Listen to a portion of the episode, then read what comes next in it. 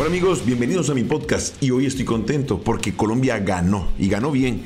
Además, nos da una nueva esperanza para una clasificación a Qatar 2022. Falta Venezuela y que se den otros resultados, pero ya la primera parte de la tarea se hizo. Acompáñame con José Arevalo a analizar lo que pasó en esta jornada y ver lo que viene del futuro para nuestras elecciones, para Colombia y para Bolivia. Viene para buscar ahora Lucho Díaz, enfrenta la marca de número, tiene Lucho Díaz, hace golazo, golazo, golazo, golazo, golazo, golazo.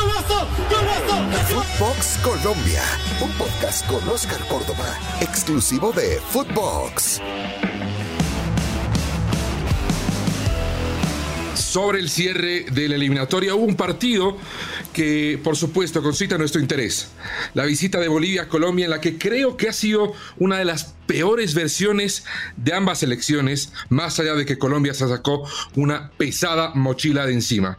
Oscar Córdoba, nos va a acompañar para tratar de entender qué es lo que hemos visto anoche, Oscar. A ver, eh, fue tanto así como lo, como lo veo yo. Ha sido una de las peores versiones de Bolivia, claramente, pero también de Colombia. Hola José, de verdad que un placer tenerte aquí en el podcast de Footbox Colombia y bueno, vamos a hablar de lo que fue este partido tan, tan especial para nosotros porque cargábamos con una mochila bastante complicada, siete fechas sin marcar gol, sin conseguir la victoria y encontrarnos con una Bolivia que lamentablemente no ha sido la más representativa de los últimos torneos de calificación hacia alguno de los mundiales teníamos la responsabilidad como locales de sacar un resultado positivo, de volvernos a colocar ahí en línea para ver si alguien se descuida y permite una clasificación de esas extrañas. Pero sí, es una de las Colombias más, más limitadas en el sentido de resultados. Solo tres victorias como local y eso habla muy mal del rendimiento de nuestra selección.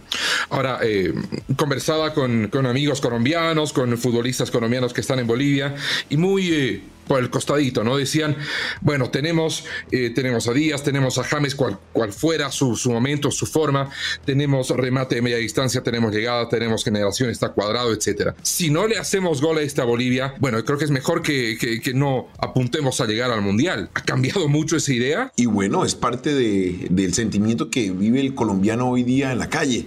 Teníamos mucho muchos interrogantes en nuestras cabezas. ¿Por qué? Porque, como lo dices, tenemos jugadores que pasan por un gran momento en Europa y lamentablemente cuando llegaban a la selección, a esta eliminatoria tan complicada, tan falta de ritmo, nos permitía ver muchas debilidades en el momento de jugar, de fabricar juego ofensivo por parte de Colombia. Tan es así que creo yo Colombia pierde la clasificación más con Paraguay que con la misma Perú.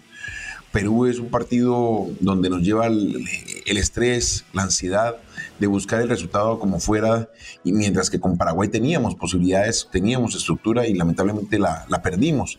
Pero nosotros veíamos en una Bolivia, una Bolivia eh, bastante débil con la cual podíamos de alguna manera compensar y eso fue lo que se hizo en el partido de ayer. No, y que queda muy claro, y las cifras son muy, muy elocuentes. Anoche Ospina ni, ni, siquiera se ensució el uniforme. Bolivia no tuvo un solo remate al arco y eso eh, genera, te digo, desde este lado mucha preocupación. Ya nada se puede hacer en esta clasificatoria, pero incluso a futuro, si bien se deja una base, ya el ciclo de Farías termina el martes, eh, para más adelante no sé si podrá mejorar tanto Bolivia en tan poco tiempo, digo entre comillas poco tiempo, porque tú sabes, pasa la eliminatoria, pasa el mundial y casi de repente estamos de vuelta en el camino a la próxima Copa del Mundo. Ahora, eh, tú me has mencionado rivales con los que Colombia ha arriesgado y en definitiva ha rifado su clasificación al menos de manera directa. Yo te digo, del lado de Bolivia, eh, la, la, la, clasificación se la pierde con Chile. Estas son, Oscar, selecciones que no han llegado de manera directa. O sea, las clasificaciones de Bolivia y Colombia quedan de una u otra manera marginadas por selecciones que eh, han quedado fuera de las cuatro. ¿Cómo podemos entender esto? Bueno, cuando uno analiza lo que pasó con Colombia y esa falta de ritmo en el sentido de ir a buscar el arco rival, yo creo que se ve muy representado en lo que fue ese menos seis goles en, en cuanto al resumen de lo que fue el torneo. Colombia lamentablemente se encontró con dos resultados adversos, desastrosos, catastróficos en el, en el buen sentido de la palabra, cuando enfrentamos a Uruguay y a Ecuador. Ese menos seis goles en contra, pues nos llevó de alguna manera a recuperarlo. Y mira que hoy tiene una leve ventaja si se llega a dar un empate con Perú en el momento de revisar los puntos y goles a favor. Hoy Colombia tiene cero en gol en contra, mientras que Perú tiene menos 5. O sea, de, de, alguna manera se compensó. Lamentablemente nos centramos tanto en lograr eh, poner de forma positiva eso que nos olvidamos de ganar. Y Colombia lo que hizo fue retroceder sus líneas y lamentablemente no mostrar ese, ese poderío de ataque que podía demostrar en cualquier momento. ¿A ustedes qué les pasó en ese sentido en cuanto a aprovechar una cancha tan complicada como la de La Paz y esos partidos de visita que de alguna manera se pueden robar algunos puntos. Yo creo que lo que pasó en Bolivia fueron cosas muy puntuales. Esa visita a Venezuela, que, bueno, yo entiendo que para la mayoría de las elecciones, que cuando arman la planificación de puntos en una eliminatoria, tienen que sacar puntos de visita. La visita a Venezuela puede ser quizás la menos complicada Quizás para el resto sea la de Bolivia. Sacando el tema de la altura del lado, eh, se pueden sacar puntos en La Paz, se lo ha demostrado. Todas las elecciones han sacado puntos en el Hernando Siles. Pero cuando Bolivia le tocó visitar a Venezuela, cometió errores muy grandes muy puntuales que le cambiaron la planificación al técnico, que eh, sacudieron psicológicamente al equipo, ya la preparación mental quedó por el piso y ya para el siguiente partido contra Chile, con esa vergüenza, ese bochorno de la cancha que quedó en mal estado y que terminó favoreciendo a Chile, bueno, eso terminó de mandar por un caño las chances de una selección boliviana que siente el rigor de una clasificatoria para mí, la más difícil del mundo, la más difícil del mundo, así me digan que Italia ha quedado fuera con Macedonia del Norte, que, no sé, la clasificatoria sudamericana es la más difícil del mundo y a mí me parece que la, el sistema actual, el de todos contra todos, ha terminado sacando eh, más perjuicios para la mayoría de los equipos. Tú has jugado los dos formatos, no sé cómo lo ves, Oscar. No, pero sabes que en, lo personal creo al contrario que la eliminatoria larga le permite a las selecciones recuperar a algunos jugadores en ciertos momentos. Te lo digo porque me tocó vivirlo de forma mm, personal. Mira, para la eliminatoria de, Francia 98, eh, lamentablemente por la mala actuación en el Mundial del 94, Bolillo me tuvo un poco alejado de la selección durante un año y medio y ese ciclo de rendimiento que tuvo la selección me llevó a que me pudiese recuperar permanecer dentro de los parámetros de un arquero de selección y ser convocado sobre el final de esa eliminatoria, que es más, me tocó que eh, uno de mis recuerdos más bonitos es porque contra Bolivia, con un tiro libre de Platini Sánchez, que era mi segundo partido después de regresar a la, selección de un año y medio de castigo, entre comillas, eh, atajo y esa atajada me permite llegar, aterrizar en boca a los que cuatro días. Entonces, ese tipo de eliminatoria le permite a muchos jugadores recuperar su nivel y volver a, clasificar para poder estar dentro de una selección. Y me imagino que ustedes también. Sí, pero de, la misma manera, eh, yo creo que es demasiado larga hemos tenido el mejor momento de Marcelo Martins y como, como cualquier futbolista, estos son ciclos. Tiene uno etapas altas, tiene rendimientos altos, el pico llega allá arriba, pero eh, pasa el tiempo, una lesión, algún tema en el equipo local o algún tema personal, como es el que pasa Marcelo, que tiene al padre con la, salud bastante delicada, puede ocasionar un, bajón. Y ahora, bueno, hemos tenido que visitar a Colombia sin Martins, eso ya más por un tema de suspensión y nos hemos dado cuenta que si no está nuestro capitán, no tenemos chances de, atacar a puerta rival, pero sobre lo que me decías, eh, entiendo muy bien el tema de la recuperación de los jugadores y la puerta que es un poco más grande para entrar, pero Colombia no ha vuelto a tener una clasificatoria como la del 94. Sí, por eso te digo, en el 94 nosotros había un grupo, ese grupo estaba conformado por Paraguay, Perú, Argentina y nosotros. Ya cambió el, método de, clasificación y si tú en ese mes no estabas en buenas condiciones, te quedabas por fuera. Recuerda lo que le pasó a Ecuador. Ecuador arrancó muy bien la eliminatoria anterior y luego se cayó. Lo que pasó también con Chile. O sea, todo este tipo de, de, ciclos le permite a los técnicos escoger mejores jugadores o que pasen por mejores momentos y salen nuevos jugadores. Mira, Luis Díaz, Luis Díaz es un chico que repuntó en el último año y en el último año logró una posición dentro de la selección y hoy lo coloca a, Luis como uno de los grandes referentes del fútbol colombiano en un equipo como el Liverpool. O sea, eh, tiene sus, bondades también este tipo de eliminatoria. A lo que ustedes tienen que apuntar, sé que Sago está ahora con el Bolívar de La Paz, sé de la seriedad que tiene, sé cómo su estructura le permite trabajar y seguramente van a tener bastantes jugadores de La Paz, del Bolívar para la próxima eliminatoria y con muy buena capacidad resolutiva para eh, enfrentar una eliminatoria como esta. Y es lo que nos queda, pensar en la siguiente eliminatoria, lamentablemente, pero bueno, esto, como bien lo dices, es con trabajo, es con consistencia y con paciencia. Para Colombia, ¿cómo lo es?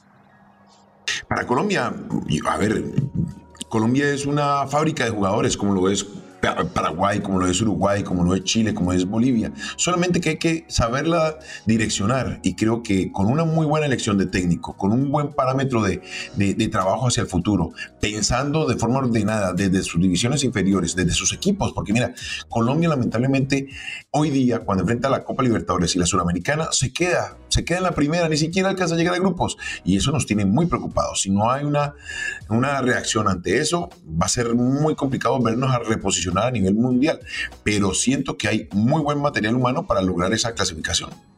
Tú dices que una clasificación al mundial eh, no salva lo, lo, que estaba pasando, lo que se ha comentado y lo que se ha visto con el técnico Rueda. Salvar sí. Eh, el tema es de caras a una posible eh, clasificación por un repechaje, cómo va a encarar la federación este último trayecto. Se siente lo suficientemente tranquila para que Reinaldo siga al frente de la selección. Va a haber eh, pateada de tablero, vamos a cambiar nuestra forma de juego, va a ser a un solo partido. ¿Qué piensa el técnico y qué va a, progresar o a, a, programar para ese partido único de la, de la, del repechaje? Hay muchas cosas por averiguar, porque primero, Colombia no es una selección que agrade al hincha colombiano. Pero ya el objetivo, si se logra ese paso a la al repechaje, seguramente va a bajar mucho la temperatura aquí en Colombia. Y como ves ya, asumiendo de que Colombia dé el paso, asumiendo de que tropiece Perú, de que Venezuela no le ponga muchas trabas, eh, del otro lado, donde todo apunta que va a ser Australia o los Emiratos Árabes, y ahí yo tengo que pensar únicamente en Australia. Y bueno, eh, que, lo, que te puedo decir es que va a ser un espaldarazo de confianza para este grupo de jugadores, una segunda oportunidad, una bocanada de aire que le va a permitir tener esa chance viva y, la, y sobre todo la, la, la idea de que Colombia puede ir al Mundial. Entenderla que tiene que ser a vencer o morir, porque lo necesitamos, porque el fútbol lo necesita, porque la economía de Colombia lo necesita y que ellos se interioricen de la responsabilidad que tienen, que dejen aparte esos egos que hasta este momento nos tiene en estas condiciones.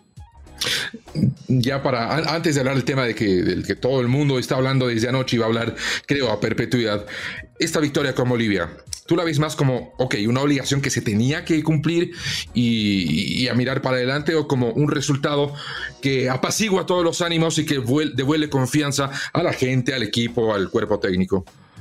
Esta es una bocanada de aire fresco para esta selección. Es como cuando te hacen un electroshock para que el corazón vuelva y reviva. Bueno, esto fue lo que aconteció con Colombia, que lo necesitaba y, entendió que el rival al cual había que hacerle el, daño más grande era Bolivia. Nos aprovechamos de una selección que viene en un trance de cambio donde se vienen jugadores muy jóvenes y que Colombia lo hizo resentir y, remarcar en su cancha. Ahora lo que viene es entender que el próximo partido es de ida o morir, así de sencillo. No, no es de ida y vuelta, es de vencer o morir, porque lamentablemente estas fueron las condiciones que nosotros mismos nos impusimos al no saber eh, responder en los partidos anteriores. Sí, ha sido una eliminatoria en la que creo todos, salvo Argentina y Brasil, en algún momento u otro estaban prácticamente eliminados. Y eso lo conversábamos con todos eh, nuestros compañeros en Footbox. En cada fecha era, bueno, aquí ganamos o nos eliminamos, ganamos o nos eliminamos. Y al final de cuentas, bueno, hubo los que terminamos por fuera. A ver, Oscar, eh, tú has atajado en todas partes. Tú conoces mejor que nadie el puesto del arquero yo te puedo decir, yo, yo atajado, yo atajo, pero lo hago en la cancha del barrio. No, voy a ir más allá de eso. De lo que pasó entre Uruguay y Perú. Para mí es una mala decisión por parte del arquero. Arriesgó demasiado. Se confió. Quiso demostrar demasiada confianza en una bola que era en el último minuto donde todos los ojos estaban puestos en él y lamentablemente para mí fue gol, para mí. Pero ¿no te convence la, la, la imagen de la línea de gol? No me convence. Para mí fue gol, más allá del cuadro a cuadro, de todo lo que tú quieras. Lamentablemente para el fútbol creo que va a quedar ahí como una anécdota. Para nosotros eh, otra posibilidad más de entender que el error y la apreciación por parte del VAR también existe y que tenemos que apoyarnos en la tecnología para la transparencia del fútbol. Bueno, Oscar, eh, esto es lo único que nos gusta más que el fútbol, que es hablar de fútbol. Nos podríamos quedar horas, pero no me queda más que eh, agradecerte. Ha sido una charla muy linda esperamos, espero que la podamos replicar. Y ojalá fuera en Doha, y, ojalá fuera hablando de la selección colombiana en Doha, eh, participando de la Copa. Salam aleikum. José, muchas gracias por estar aquí, por acompañarme en el podcast de Footbox Colombia. Mm, lo he disfrutado. Seguramente vamos a tener más oportunidades y que la gente disfrute de la opinión del fútbol. Esto fue Footbox Colombia con Oscar Córdoba, un podcast exclusivo de Footbox.